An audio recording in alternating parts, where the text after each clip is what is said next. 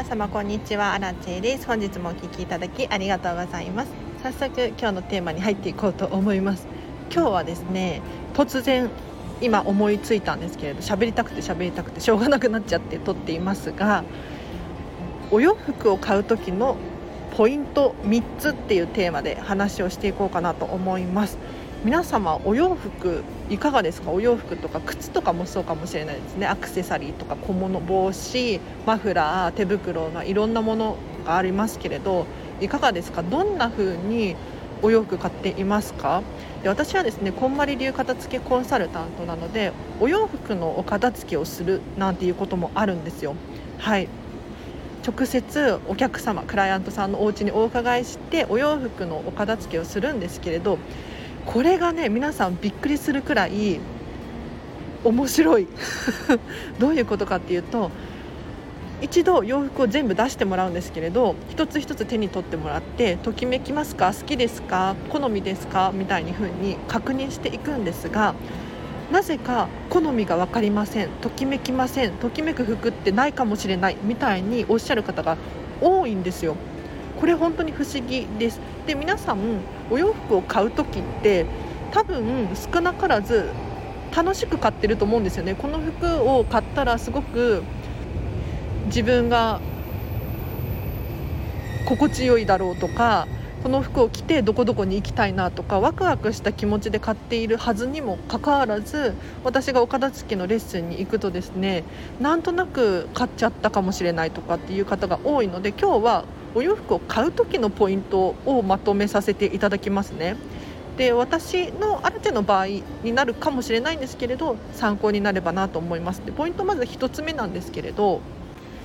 果たしてそのお洋服が自分の好みであるかどうか。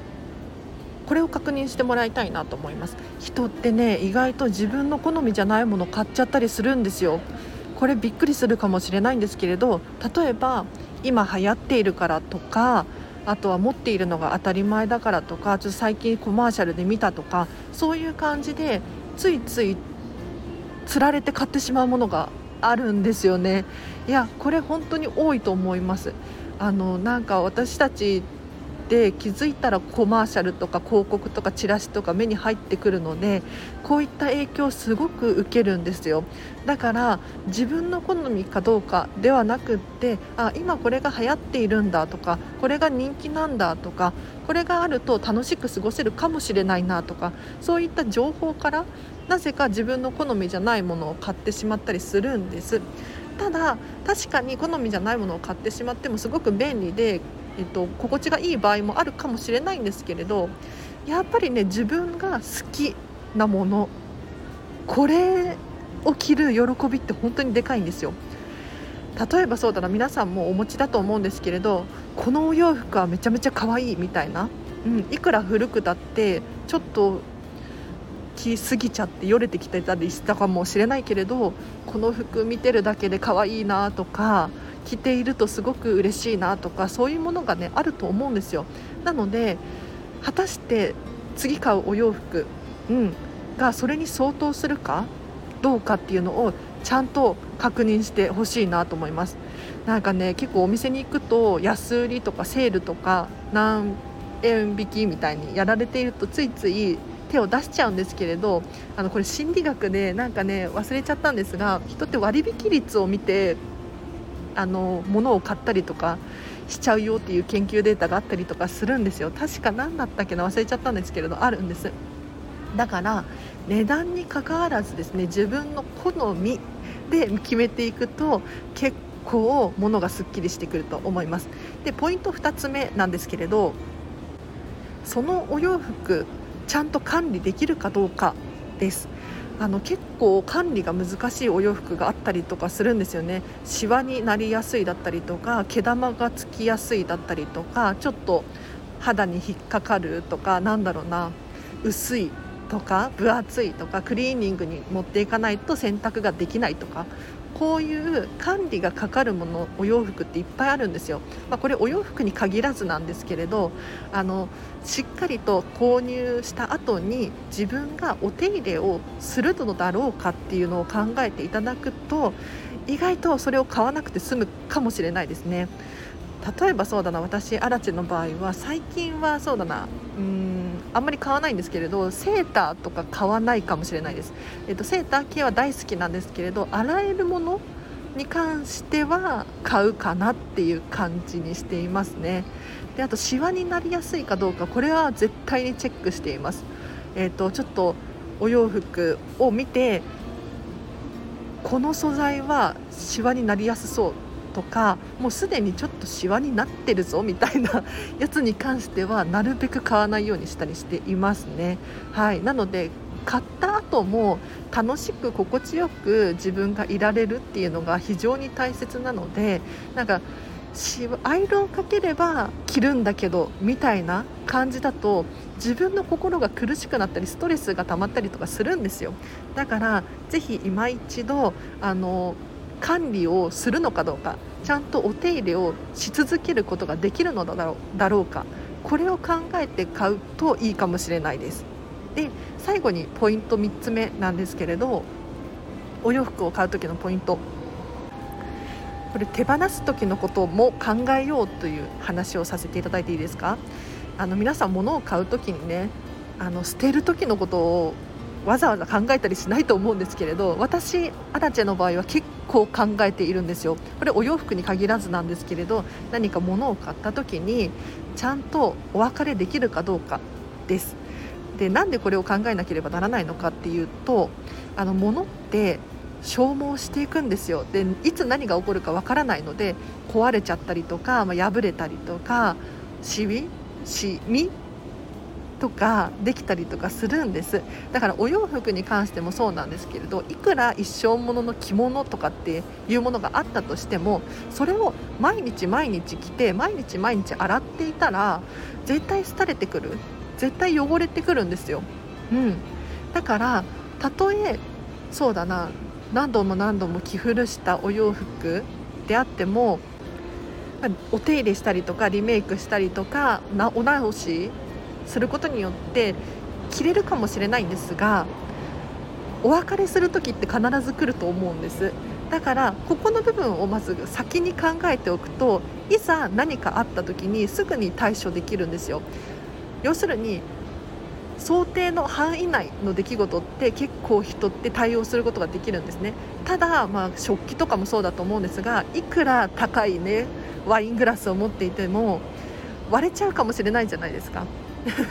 でもこれを最初から考えておかずに割れることを想定せずに使っていて割れたらめちゃめちゃショックですよね。うん、高かったのにとかまた買わなきゃいけないとかなんかすごい悲しくなると思うんですけれど形あるものは全て壊れるって私の中ではそう思っているので最初から壊れることえーと、買い直すこととかを前提に買うとですね結構心がのあり方っていうのかな？平和でいられるのでおすすめです。なので今日はお洋服を買う時のポイント3つですね。まずは何でしたっけ？自分の好みであるかどうか。これめちゃめちゃ大事ですよ。はい。私アラチェはですねあの古着が大好きなんですよ。古着屋さんによく行くんですけれどなんで古着が好きなのかっていうとまず希少価値が高いんですね。うん、なんか普通にスーパーとか行ったりとスーパーじゃないか。お洋服屋さんに行ったとしても今流行っているものが結構並んでると思うんです。ただ古着屋さんに行くともうそういうことは関係なく自分の好みでしっかりと選ぶことができるんですよね。これがすごく好きなポイントです。でさらにお得な金額でいいものが買えたりするんです。だから何ていうのか値段以上の価値があるものを私のね 収入でも得ることができて本当に嬉しいんですよ。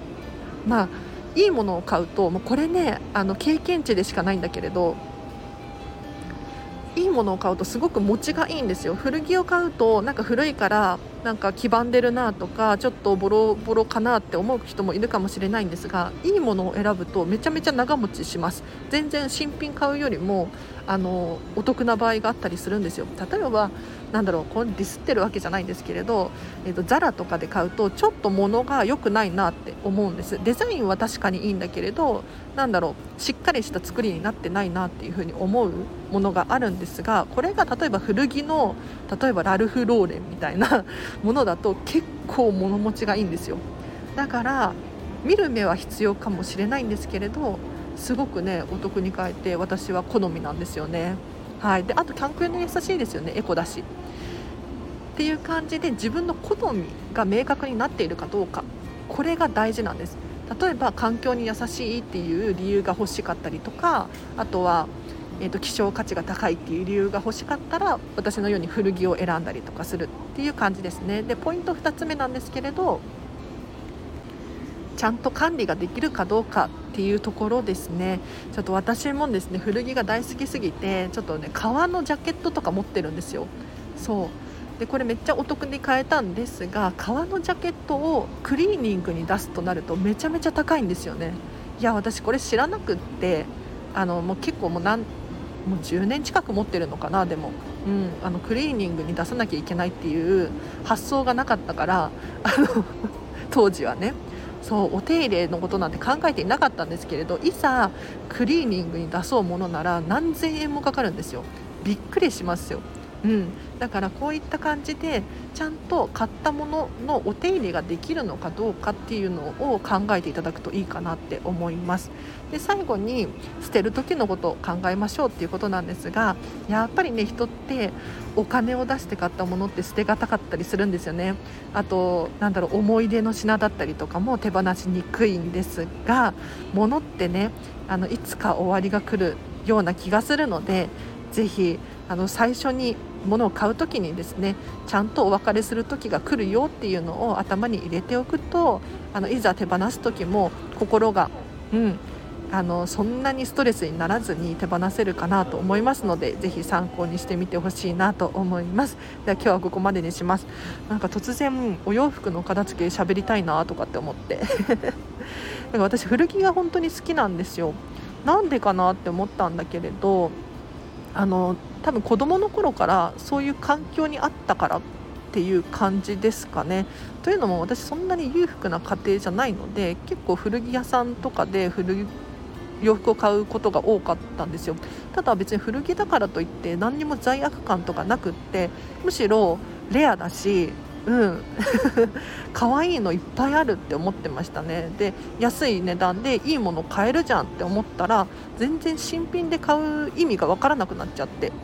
はい。で私の友達とかは古着を買うことに抵抗がある子とかいるんですよ。やっぱり誰かが前に着てたとか、うん、使っていたっていう理由があるので抵抗があるのも分かるんですが何ていうのかな。ポイントとしては洗えるものを選ぶといいと思います。なんか洗っちゃえばそんなに 問題ないかなって本当に思います。でさらに古着でも1回も着られてないような古着あるんですよ、うん、なんかこれ新品じゃない？みたいなものが存在したりしていてあとそうだな古着屋さんで出回ってるのでいうと、まあ、古着新品っていうのもあるしサンプル品とかも出回ってたりしますね、うん、あ何かあのブランドがサンプルで作ってたんだけれど正規の商品じゃないから古着屋さんで出回ってるみたいなものあったりして結構こういうの狙うとおしゃれなやつでしかも希少価値が高いやつをお手頃な値段で買えてめちゃめちゃいいですよ。うん おすすめです。はいなんか本当に古着の良さをどんどん伝えたいなとかって思って今やっぱりサステイナブルとかエコとか環境に優しいことが騒がれているじゃないですかか私もお洋服からねそういうのもシェアしていきたいななんて思っていて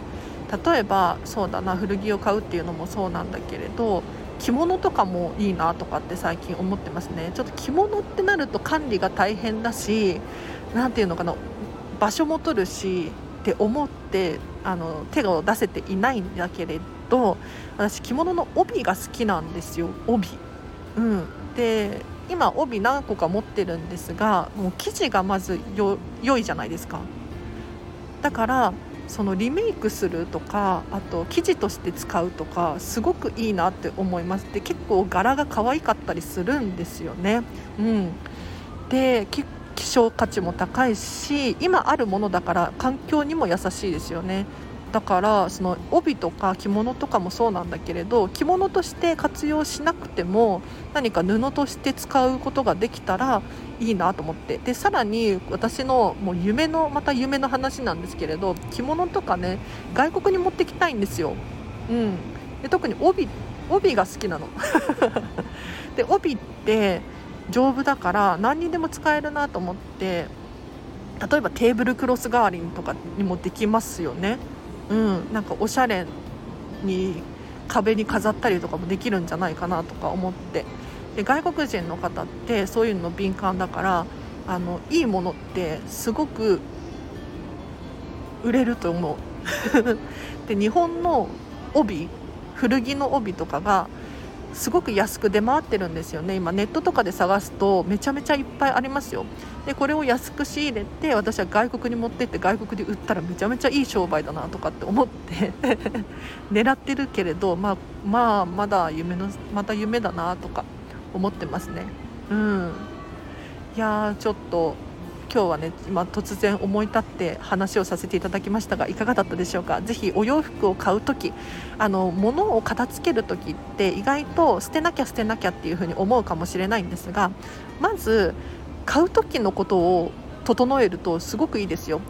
えーと、物が減る理由お家から物を減らす時のポイントはまずは手放すっていうのもあると思います。手放していけば、まあ、物質的な量は減りますよね。でさらにもう1個は入れる量を減らせばいいんですよ。入れる量を減らすの。だから例えば食品とかもねこれ食べ終わったらもう買わないようにしようとかそういうふうに考えていただくと徐々に物は減っていくと思います。なのでお洋服とかもね買う量を減らせば物の量って自然と減っていくんですよ。うん、だって洋服ってやっぱりね消耗していくじゃないですか。だからいずれはねどんどん手放していくものだと思うので、うん、何も買い足さなければ減っていくんですよね不思議と。だからあの買う時のコツさえ覚えれば結構すっきりするかなと思います、うん、ぜひぜひ参考にしてみてください。じゃあちょっとお知らせしてもいいですか？LINE で公式アカウントやってます。こちらはですね私の完全無料のメルマガですね。えっ、と毎日毎日私から300から500文字くらいお片付けに関することだったり生活に役立つヒントを送らせていただいております。もし私の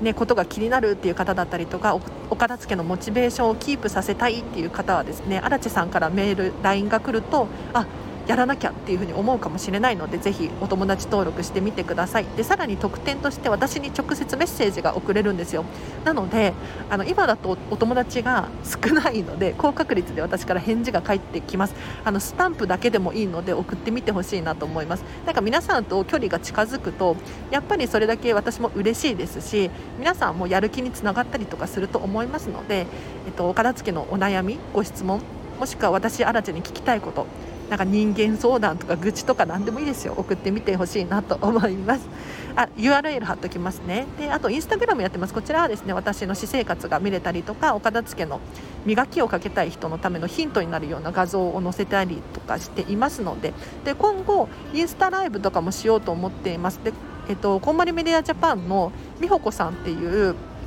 スタッフさんとですねこのインスタライブやることになったのでちょっとまだ日程は決まってないんですけれど、えーと、決まったらお知らせしますね。はいあと最後にそうだなあ今めちゃめちゃお得なお片付けこんまり流メソッドこんまりメソッドでレッスンをする方を募集しております。詳しくはね LINE 公式アカウントから募集しておりますのでお友達登録してみてください。はいあの5月末までの予約ですね。というのも今私飲食店の仕事を本業でやっているんですがこっちがねめちゃめちゃ暇なんですよ。